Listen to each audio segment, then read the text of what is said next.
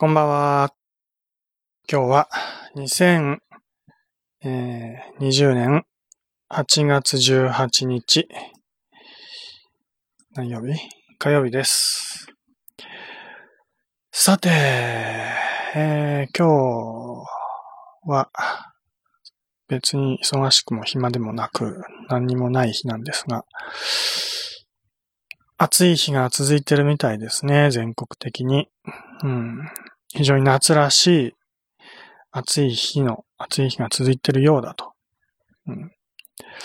ニュースとか見ると、えー40度超えの地域もあったりしてね。なかなか大変そうですね。うん、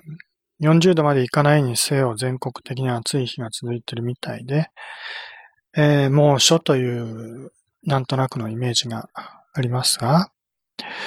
確かに私の住んでるこの場所、まあ長野県の南の方だけどね、うん。避暑地というほど涼しいとこじゃないんだけど、あの、暑いと言われてるところに比べれば、気温を見る限りは、そんなに暑くないんじゃないかなと思います。昼間の温度で31度ちょっとぐらい、31度を超えるか超えないかぐらいの温度。で、で、今日は非常に天気が良かったので、まあ、午前中はちょっと曇り気味だったけど、午後からね、すっきりと晴れて、太陽をね、カッと照りつけるような、えー暑い日差しの中でしたが、えー今日もちょっと外に出てね、お買い物に出かけてきたんだけど、まあ、直射日光の中中でね、えー自転車に乗って、買い物に出かけました。で、見ての通り、ね、頭の、まあ、髪の毛、髪の毛切りましたよ。まあ、切りましたよというほどのことじゃなくて、まあ、前回と何が違うんだっていうぐらい全然違いわかんないかもしれないけど、一応ね、前回20日間ぐらいかな ?20 日ぶりぐらいに髪の毛切りました。で、毎回3ミリぐらいのね、バリカン、バリカンで3ミリぐらいの長さで、えー丸坊主にしてます。で、これは自分でやってます。バリカンを買ってきてね、しかもめちゃめちゃ安い1000円ぐらいのバリカン買ってきて、それで毎回充電して、自分でこうやってグーってやってんだよね。だから、すごい安上がりなんです。うん、丸坊主だったら、散髪屋さんとか行っても最近、まあ昔からだけど、1000, 1000円でやってくれる、まあ理髪店というかそういうお店あるよね。うん、そういうところ行けばすごく安く済むんだけど、もう丸坊主だからね、おしゃれする必要ないの、そういうところ行けばいいんだけど、さらに自分でバリカン買ってきてやれば、さらにね、コストを節約できるというね。まあ、そんな感じでもうしばらくはずっと自分でやってるんだけど、それを昨日か一昨日ぐらい、えー自分でまたやったばっかりで今3ミリの髪の毛の長さです。ね。なので、私にとって一番短い時期なんだけど、今はね、髪の毛がね。これで炎天下の中に出ていけば当然直射日光がバンバン髪の毛に当たるわけです。髪の毛というか、頭皮に直接、頭皮に直接直射日光が当たるというね。そういう中で、もうあえて、あえてです。ね。もう頭皮に直接、もう日光を浴びたくて、あえて丸坊主にして、この暑い日差しの中をね、出かけたんだけどね。うんまあ、紫外線を直接浴びることによって、えーエネルギーを補充しようと。まあそういう、まあ私の考え方です。エネルギーというかなんというかビタミン D を作るというかね。えーまあ頭皮の殺菌も含め。で、少し日に焼けておきたいというのもあってね。日に焼けるのはそんな好きでも何でもないんだけど、近々ちょっとお出かけする予定があって、まあ、3、4時間おそらく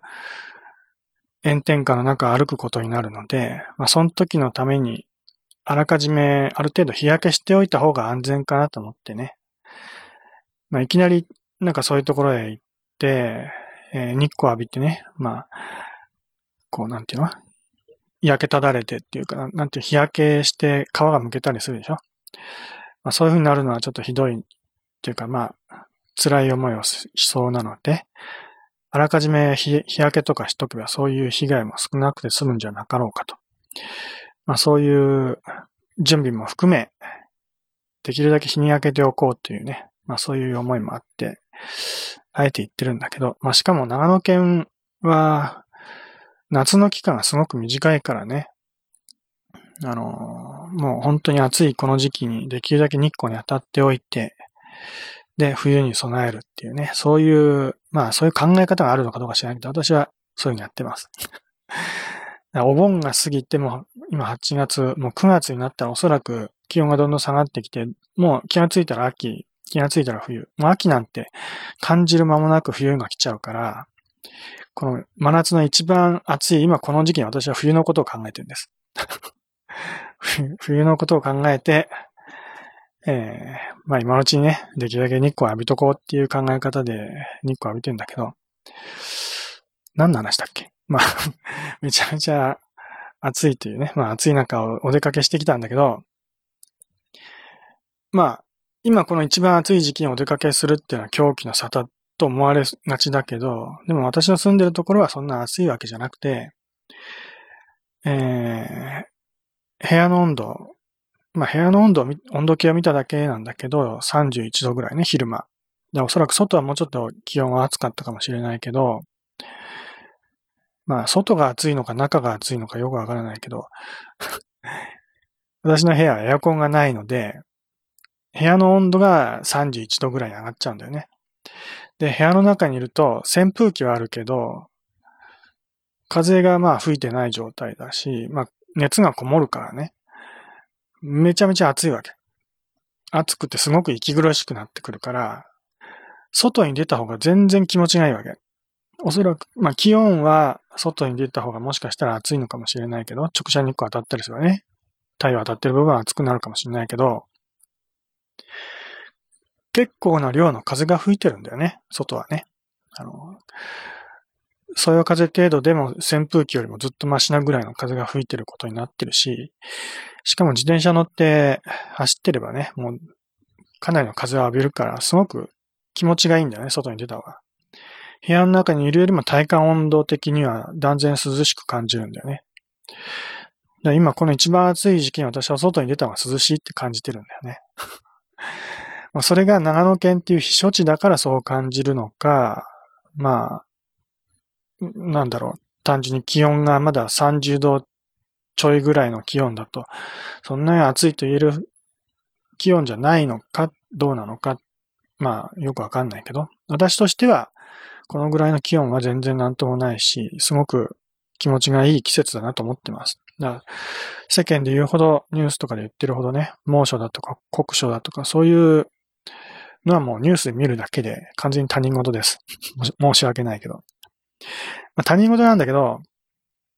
でも実際今日も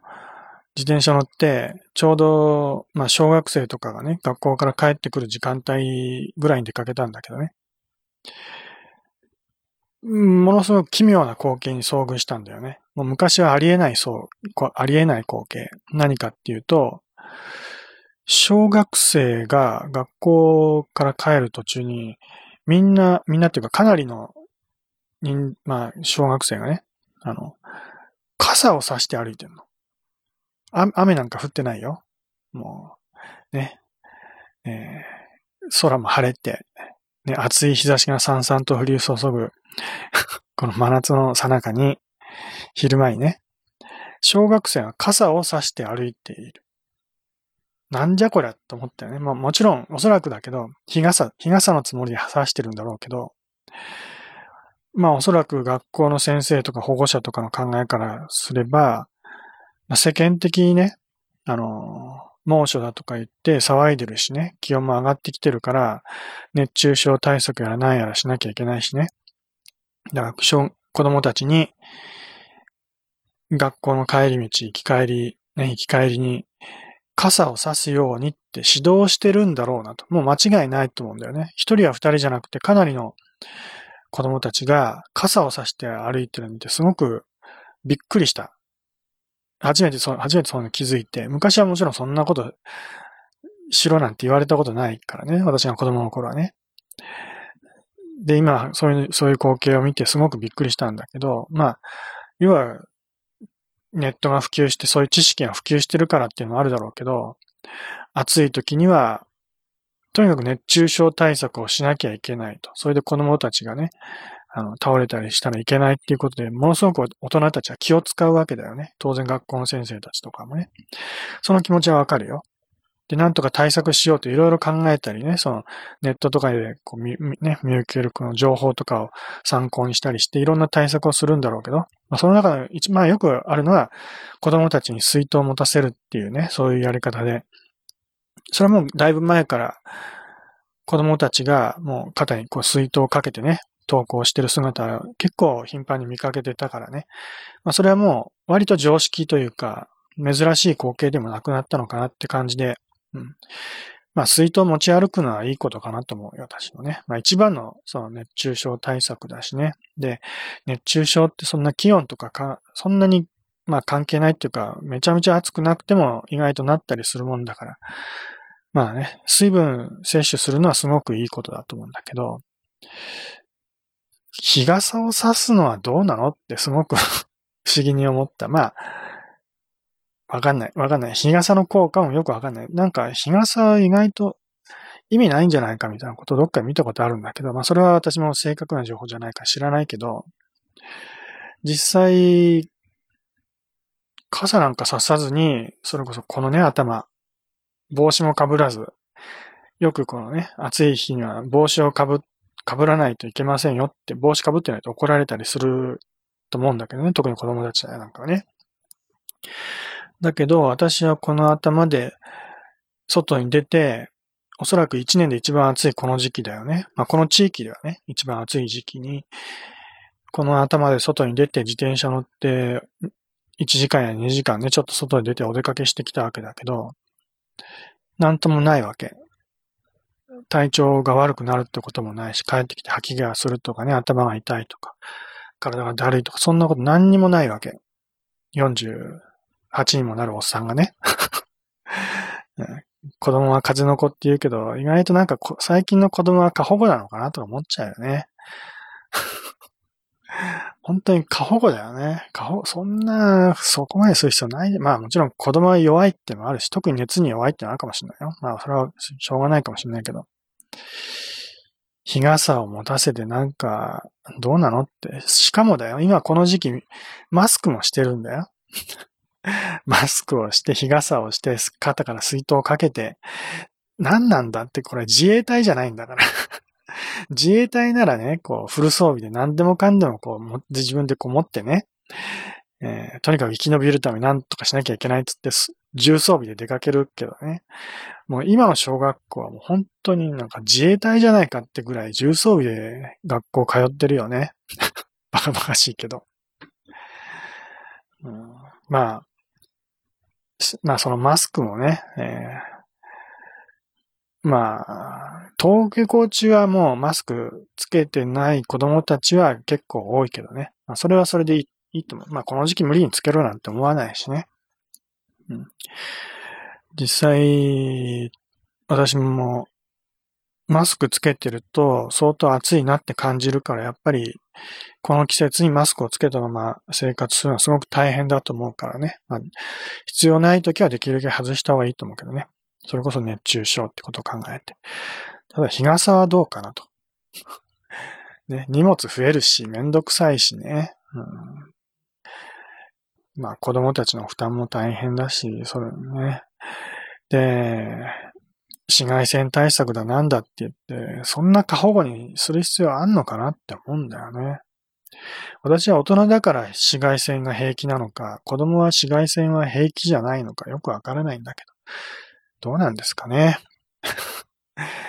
えー、まあ、昔に比べてもしかしたら紫外線が強くなったっていうのはあるのかもしれないけど、うん、なんか世の中ちょっとおかしいな。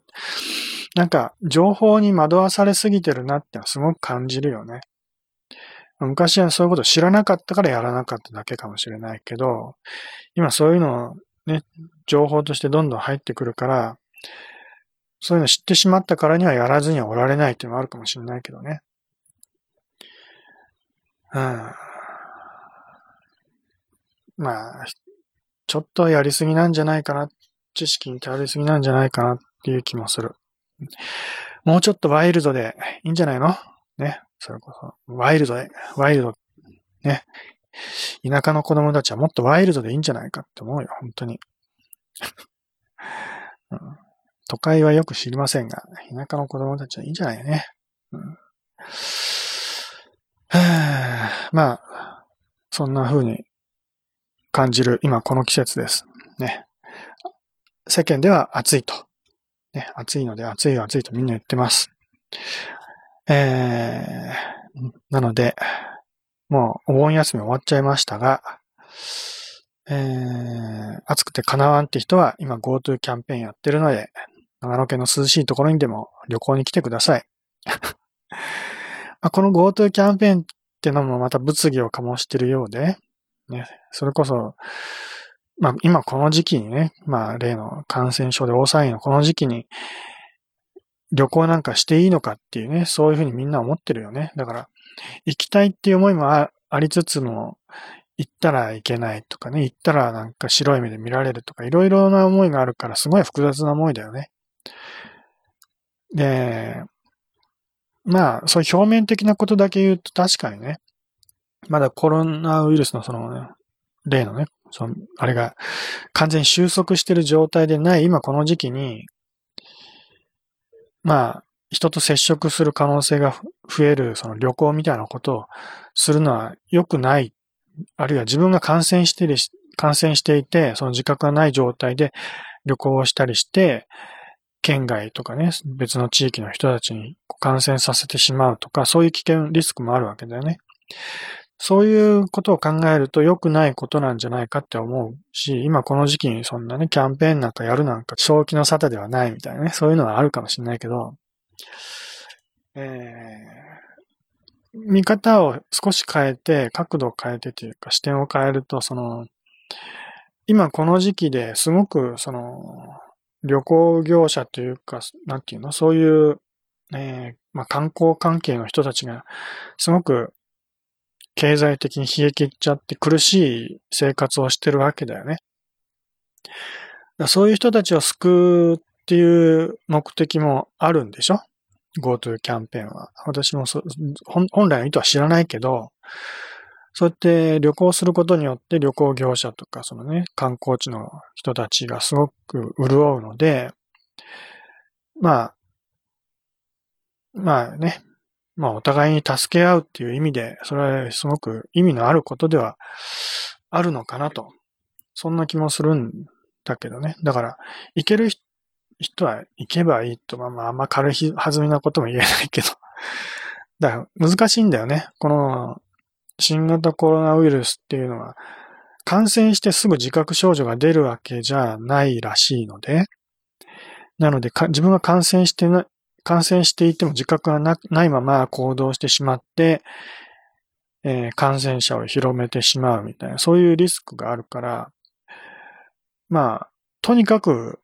自粛というか動き回らないことが一番なんなんだよね、本当はね。おそらく。何も詳しいこと知らないから私なんとも言えないんだけど。だから、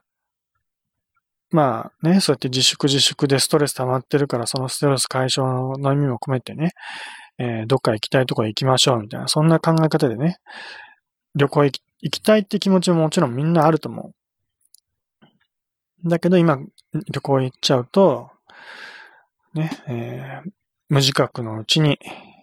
いろんな人に感染させてしまうリスクもあって、えー、難しいところだなっていうのはあるんだよね。だから、まあこの暑い時期に処置に行きましょうとか言っても、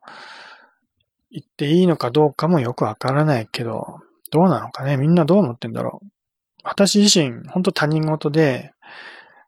まあ住んでる場所がね、割と涼しいところだから、別のところにね、避暑地に遊びに行こうなんてことは考えもしないから、どっちかっていうと引きこもり生活でもう十分 生活できてるから、もともとだから、私コロナ以前と何ら変わらないのよね、私の生活って。もう普段と何にも変わらない生活をずっとやってんのよね。だ世間で騒いでても、結局、全部他人事というかもう自分には関係ない話だと思って聞いちゃうんだよね。コロナもそうだしね、猛暑もそうだし、全部、全部もう自分とは関係ないことみたいに思っちゃうんだよ、どうしてもね。全然関係ないし、実際。うん。だから、まあ、しょうがないけど、えー、暑い人は、長野県来てもいいんじゃないの？そういうキャンペーン利用してね。えー、まあ私の考えとしては、自分は旅行する気ないんだけど、もし自分がね、そういう、まあ、暑いとこ住んでたりしてね、どっか行きたいなと思ったら、行くと思います。ね。行ってもいいんじゃないかなと思います。うん、他人事だと思ってるからっていうよりは、あの、あんまりこれ言うと、本当世間に叩かれて嫌なんだけど、あの、新型コロナウイルスなんて、ただの風邪です。と思ってます。まあ、ただの風邪じゃないってね、みんな言うけどね。あの、も、もちろんね、重症化して命を落としてしまう人もいるし、いるけどね。それはインフルエンザとかだってみんな、他の病気もみんな一緒で、どんな病気でも一緒でね、新型コロナウイルスはそこまで凶悪な病気というわけじゃないんだよね。あの、それに感染したらもう必ずね、こう重症化してすごい苦しい思いをするとか、ね、命を落とすとか、必ず命を落とすとかね、その致死率が高いとか、まあそういうことも特になくてね、まあ多少はまあ死亡率みたいなのは高いのかもしれないけど、でもまあ、健康な体の人だったらそんなに重症化しない、まあ普通の風邪みたいなもんだと思ってもいいぐらいの病気なんだよね。ただ、ちょっと特殊なのは感染しやすさだとかね、その感染した時の自覚が最初はなくて、そのね、しばらくしてから出てくるとかね。いろんな問題があって、最初の自覚がないっていうのがあるから、感染しやすくなっちゃって、で、えー、まあ、そのせいで今、なかなか収束せずに、まあ、ね、毎日感染者が出てるっていう状況が続いちゃってるんだけどね。だから、まあ、あんまり軽く考えるのも良くないけど、でもまあ、感染したら感染したらしょうがないなぐらいな。まあ、風邪、風邪ひいちゃったなぐらいなつもりでいればいいと思うしね。そこまでだから感染したことを責める必要はないはずなのに、みんなだからコロナウイルスにもうかかることがもうすごく良くないことだって思っちゃ、思い込んじゃってるし、もうかかった人を差別してかかるでしょ？もうね。えー、それこそ村八分にされたりとかね、もうね、えー、もう住むとこ追われてね、えー、引っ越さなきゃならなくなったとか、もう相当ひどい状況になってるからね、隔離されるしね。なんかもうみんなおかしくなっちゃってんだよね。コロナウイルスのせいで。ただ、たかが風邪なのに。たかが風邪なんだよね、実はね。うん、症状は症状的に言って。だからもうなんか、みんなほんとパニックになってて、パニックになってますよ、あなたパニックですよって言っても、わからないのよ、みんな。どう、どうかしちゃってんだよね。うん、だからもうちょっと冷静になって、それにかかっても大したことないよぐらいな気持ちでいてもいいんじゃないかなと思うんだよね。そうしないと、普通に生活もできなくなっちゃうし、現に今そういう状況だから、みんな自粛自粛でね、えー、経済活動も滞っちゃってね、みんなは苦しい思いしてるんだけど、それはコロナウイルスが人々を苦しめてるわけじゃなくて、自分たちで自分たちの首絞めてるだけでしょ？ね。もうコロナウイルスにかかった人を差別したりして、そういう気持ちがあるから、自分もかかりたくないって思いがあって、そんで、もうね、自粛警察団なんだの出てきて、みんなはみんなでこうやってね、自分自分たちの生活をどんどんどんどんこう、麻痺させちゃってるわけだよね。その結果経済回らなくなってね、もうみんなこう生活が苦しくなっちゃってるわけでしょもう本当おかしな世界だよね。完全にだから、人災だよね、こんなのね。うん、病気とかウイルスとかそんな関係ないよ。はっきり言って、それを怖がってる人間の心理が起こしてる災害だから、そこは本当に何とかしなきゃいけないよね。もう一人一人がそういうことちゃんと気がついて、ちょっと自分たちは正気じゃないってことに目覚めてね。で、もうちょっと冷静に行動するようにした方がいいし、ね、えー、で、みんなもう日常生活に戻ってね、普通に生活すればいいと思うんだよね。そうしないと、みんな苦しくなる一方だしね。で、まあ、感染してしまったらその時はその時だと思って、ね、まあ対処していけばいいし、まあ、ね。まあ一番いいのはもちろん、そのコロナウイルスを完全にこう撲滅というか、えー、感染者ゼロの状態にしてね、もうそういうことは気にしないで生活できるような、そういう状態を作るのが一番いいんだけど、なかなか今できないし、今の日本の状況だとおそらくそう簡単には収まらないよね、もちろんね。あと1、2ヶ月とか半年ぐらいで収まるなんてことはもうありえないと思う。下手したら3、4年続くよね、こんな状態はね。まあすごくやり方が甘いからね。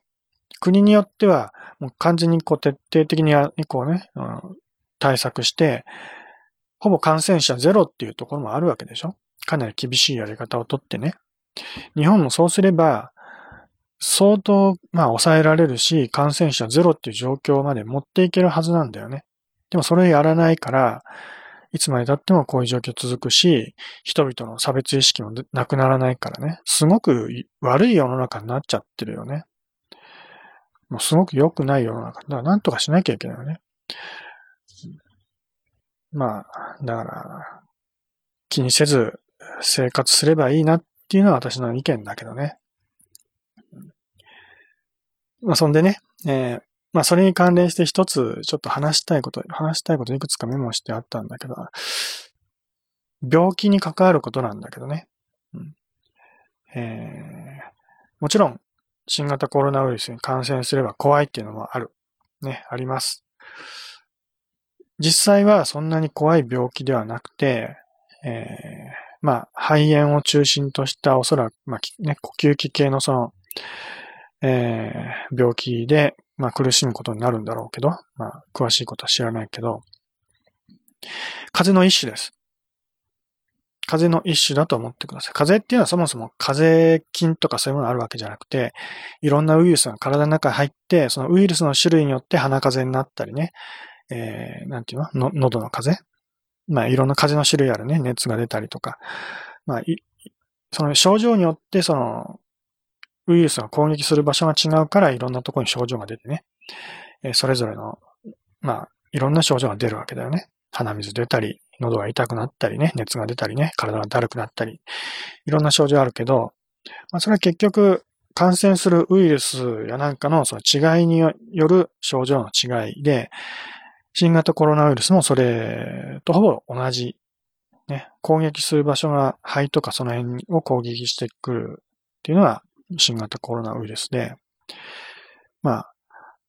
攻撃する場所が特殊っていうよりは、まあいろいろ別の意味で特殊なのはあるんだけど、まあ結局は風邪です。ね。それに感染したら必ず死ななきゃいけないっていうような恐ろしい病気ではない。ね。風邪ひいたらみんな治るでしょ？ね。それこそ昔ながらの、そのね、伝統的な治療法で治っちゃうぐらいな、それぐらいの大したことない病気なんです。で、まあ、それに対して、じゃあ、怖い病気ってのはもちろんあるよね。癌とか、癌とか心臓、な、なんだろう、えー、糖尿病とか、えー、ちょ、どうだろう、ちょっとあんまりその、うん、こういう話をしようと思って準備してなかったんだけど、で、自分自身もそういう病気にかかったことがないので、あれだけど、まあ死に至る病気ってあるよね。それに感染したら、感染じゃない、それに、何？その、病気になってしまったら、ね、えー、死を覚悟しなきゃいけない。ね。そういう病気っていろいろあるよね。まあ代表的なのは癌だよね。最近は癌もだいぶ治療できるようになってきて、そんなに怖い病気で亡くなってきてるみたいだけどね。えー、まあでも、まあちょっと前まではやっぱり癌も、ね、癌になったっていうだけですごく、もう、いつ命を落とすかわからないっていうぐらいの、まあ今でも怖い病気だと思う。ね。なかなか治療法が確立していなかったりしてね。もうこれがあれば確実になりますよって病気じゃないと思うしね。人、人それぞれ治り方が違ったりするし。うん。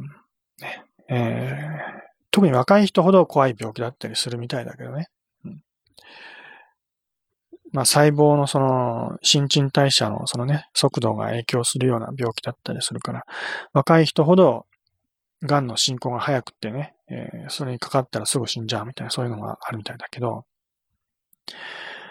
えー、まあそういう病気に比べたら、風邪なんかどうってことないわけです。治るって分かってるから。治らないのは、要は元から体が弱かった人が、まあ、体のダメージが大きくてね、なかなかこう、治る前に命を落としてしまうとか、後遺症が残るとか、そういうのもあるんだろうけど、ね風邪ね、新型コロナウイルスによる風邪ね。そういう、まあそういうのと違って、癌やなんかは、まあ怖いよね、誰だってね。で、そういう病気になったら、えー、いつ死ぬかわからないっていうね、もう本当に死と隣り合わせの生活を余儀なくされてしまう。そういうことを常に考えながら生活しなきゃいけなくなってしまう。すごく怖いと思うんだよね。実際に癌とかそういうのになってしまった人の気持ちは私はわからないけど、私自身はそういう病気じゃないからね。で、そういう人には私はちょっと言いたいことがあるわけ。あの、まあ、すごく申し訳ないよ。私自身がそういう病気じゃないから、実際に癌で闘病して、すごく苦しい思い、辛い思いをしてる人に、こういうこと言うのはすごく失礼なことだって分かってるけど、あえて言います。何を言うかっていうと、癌になったからとか、まあそういうね、不治の病のような病気、不治でもなくてもね、まあかなりそういう深刻な病気とかになった人、ね、えー、いつ死ぬかわからないっていうような病気、もう新型コロナウイルスもその病気の一つに加えてもいいと思うけどね。それぐらいまあ、人々の中にはそういう恐怖心を持って迎えられて病気だけど、新型コロナウイルスのね。えー、まあそういう病気にかかってしまった人、えー、病気だからって、そういう病気にかかってしまったからといって、自分は特別なんだ。特別に不幸なんだ。ね。他の人よりも不幸なんだって思う必要はないと思います。ちょっと柔らかめに言ったけどね。自分は特別だと思うなと言いたいわけです。ちょっときつい。まあ、かなりきつめの言い方すると。ね。失礼な言い方だよ、確かに。私はそういう病気じゃないから。ね。だけど、人間なんてそういう病気になろうがなるまいが、いつ死ぬかわからないわけです。病気になったから死ぬんじゃなくて、人間生きてる、生きてるんならいつかは死ぬんです。だから、この病気になって私は死ぬことが決まってるから私は不幸なんだとかね、他の人より、えー、辛いんだとか。まあ辛いのは仕方がない。確かにね、痛か、痛いし、辛いしね、生活を、不自由な生活しなきゃいけないから、すごく辛いから、それは仕方がないけど、だけど、他の人より早く死ぬから自分は不幸だっていうのは間違、間違いと言っていいかわかんないけど、それ、それちょっと言い過ぎかもしれないけど、あの、ね、特別じゃないんです。特別なことじゃないんです。癌っていう病気自体もそんな特別なことでもないんです。私今、ね、そういう病気じゃなくてすごく健康だって言ったけどね、健康体でね、まあ、ワイルドな生活してますよ。ね。病気も何もなく、すごく健康な生活してますけど、だけど、だから私が、癌の人たちより長生きするかなんてことはわからないし、癌の人たちよりも健康で幸せかって言ったらそんなことないからね。もっと辛いことがあるかもしれないし。ね。私は自覚してないだけで、ね。他の人から見たら私の生活はものすごく辛いって思われることもあるかもしれない。何しろ、私の部屋にはエアコン、エアコンがないですからね。エアコンがない生活、エアコンがないね、部屋で生活しています。冬は暖房もありません。ね、こんな辛い生活をしてる、ね、えー、私に比べれば、癌でね、えー、病、闘病で苦しい生活をしてる人もいるかもしれないけど、ね、たとえ癌でもエアコンのある部屋の中で暮らしてる人は、私に、私から見れば私よりよっぽど幸せじゃないかって思うんだよね。まあ、エアコンだけで人の幸せは決まらないけど、まあ、要は幸せの価値観なんていろんなところにあるわけ。それこそエアコンで決まっちゃう幸せなんてものもあるわけだよね。癌であろうがなかろうが。で、癌であっても、やっぱり本当に健康な私より確実に長生きすることもあります。ね。あなたが3日生きるなら、3日生きられるのはすごいことだし、私は明日死ぬかもしれない。たった1日しか生きられないかもしれない。どっちが幸せなんですか？それはわかんないよね。どっちも同じぐらい幸せだと思います。た、たとえ3日であろうが1日であろうがね。幸せの価値観なんてのは生きる時間で決まるもんじゃないからね。だから、癌っていう病気になったから自分は不幸だなんてことは思、思うべきじゃないし、私がそういうことを言える立場じゃないのは分かってるけど、あえて言いますが、癌だからって不幸なんじゃな、不幸だってわけじゃないんです。むしろ、私のような健康な人間だって、癌でも何でもないのに、ね、すごく辛い人生を送ってる人だっているわけです、世の中には。まあ、私みたいに占い師みたいな仕事してればね、そういうふうに毎日のようにそういう辛い思いを抱えて相談しに来る人がいるからそういうのは余計に見えてるっていうのはあるけど、世の中には病気でも何でもなくてもみんなものすごい辛い思いをしながら生きてるわけ。特に今このね、コロナ禍の中で、ね、別に自分が病気でも何でもないし、コロナに感染してるわけでもないのに、みんな辛い思いしてるでしょ？すごいストレスを抱えて生きてるでしょ？ね、ある意味、多少、まあそういう意味では不幸な時期を生きてるわけだけど、そういう人たちがみんな、ね、癌にかかってるわけでもないし、ね、えー、そういう人たちに比べて癌の人たちの方が不幸かっていうと、そういう、そういうわけでもないし、むしろ癌で、ね、癌にかかっていた、いる人の方が、よっぽどね、えー、幸せな生き方をしてる場合もあるだろう。あり、あると思います。むしろ、私はそうであってほしいと思います。病気であれ何であれね。病気だから不幸なんじゃない。病気だって幸せな生き方できるんだから。ね。病気の闘病生活が辛いのもうわかる。ね。毎日薬飲めなきゃいけないとかね。あるいは薬飲まずに頑張ろうってやってる人もいるだろうけど。ね。えー、大体もうね、お医者さん行けば薬飲みなさいって言われるわけだし。ね。えー、で、治療のためにね、えー、何度も通病院に通わなきゃいけないし、お金もかかるし、生活も大変だと思う。ね。だけど、それを受け入れて、それはそれで辛いのは仕方がないわけだから。だから、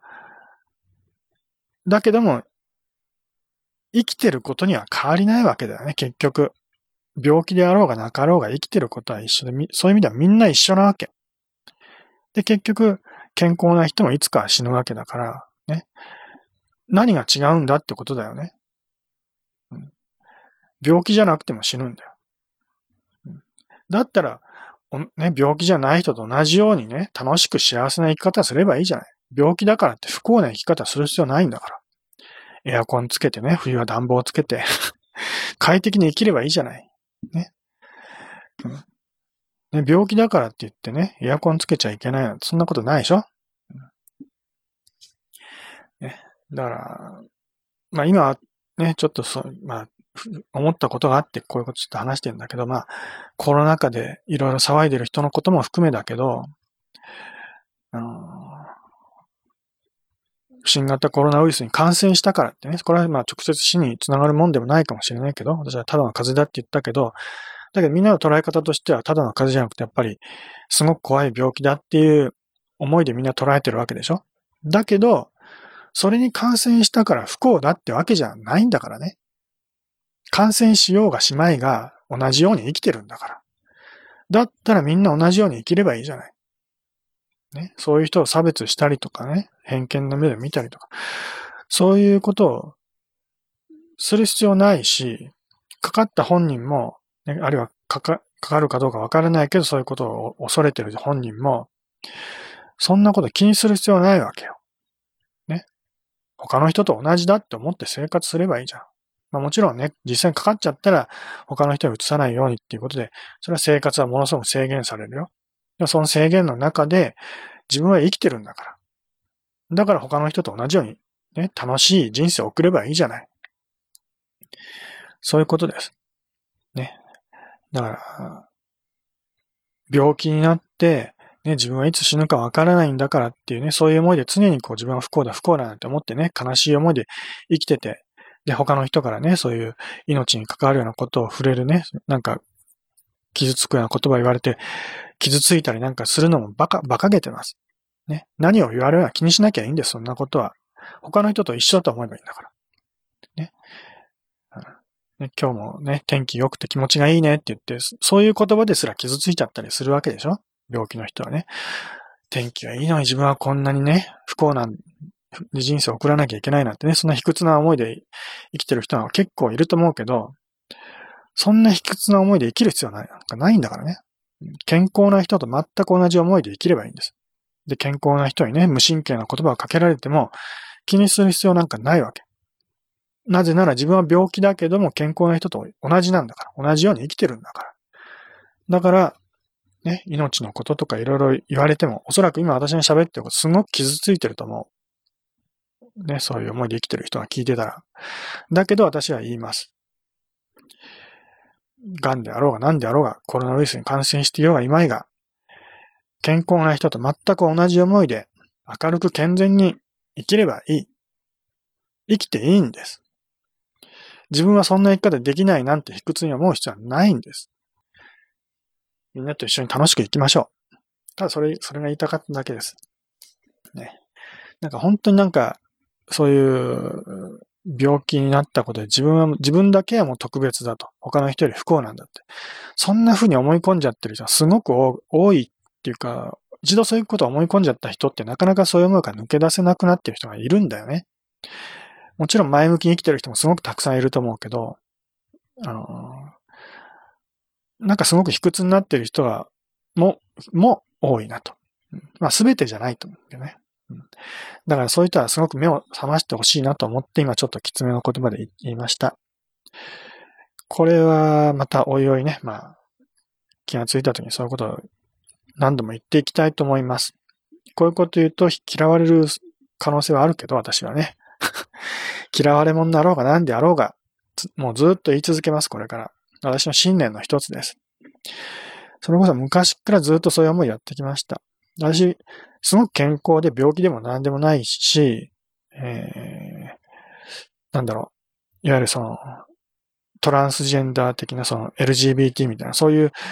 精神的な部分でも普通の人だしね。うん、そういう特殊なものは持ってるわけでもないし。あるいは障害があるとかね。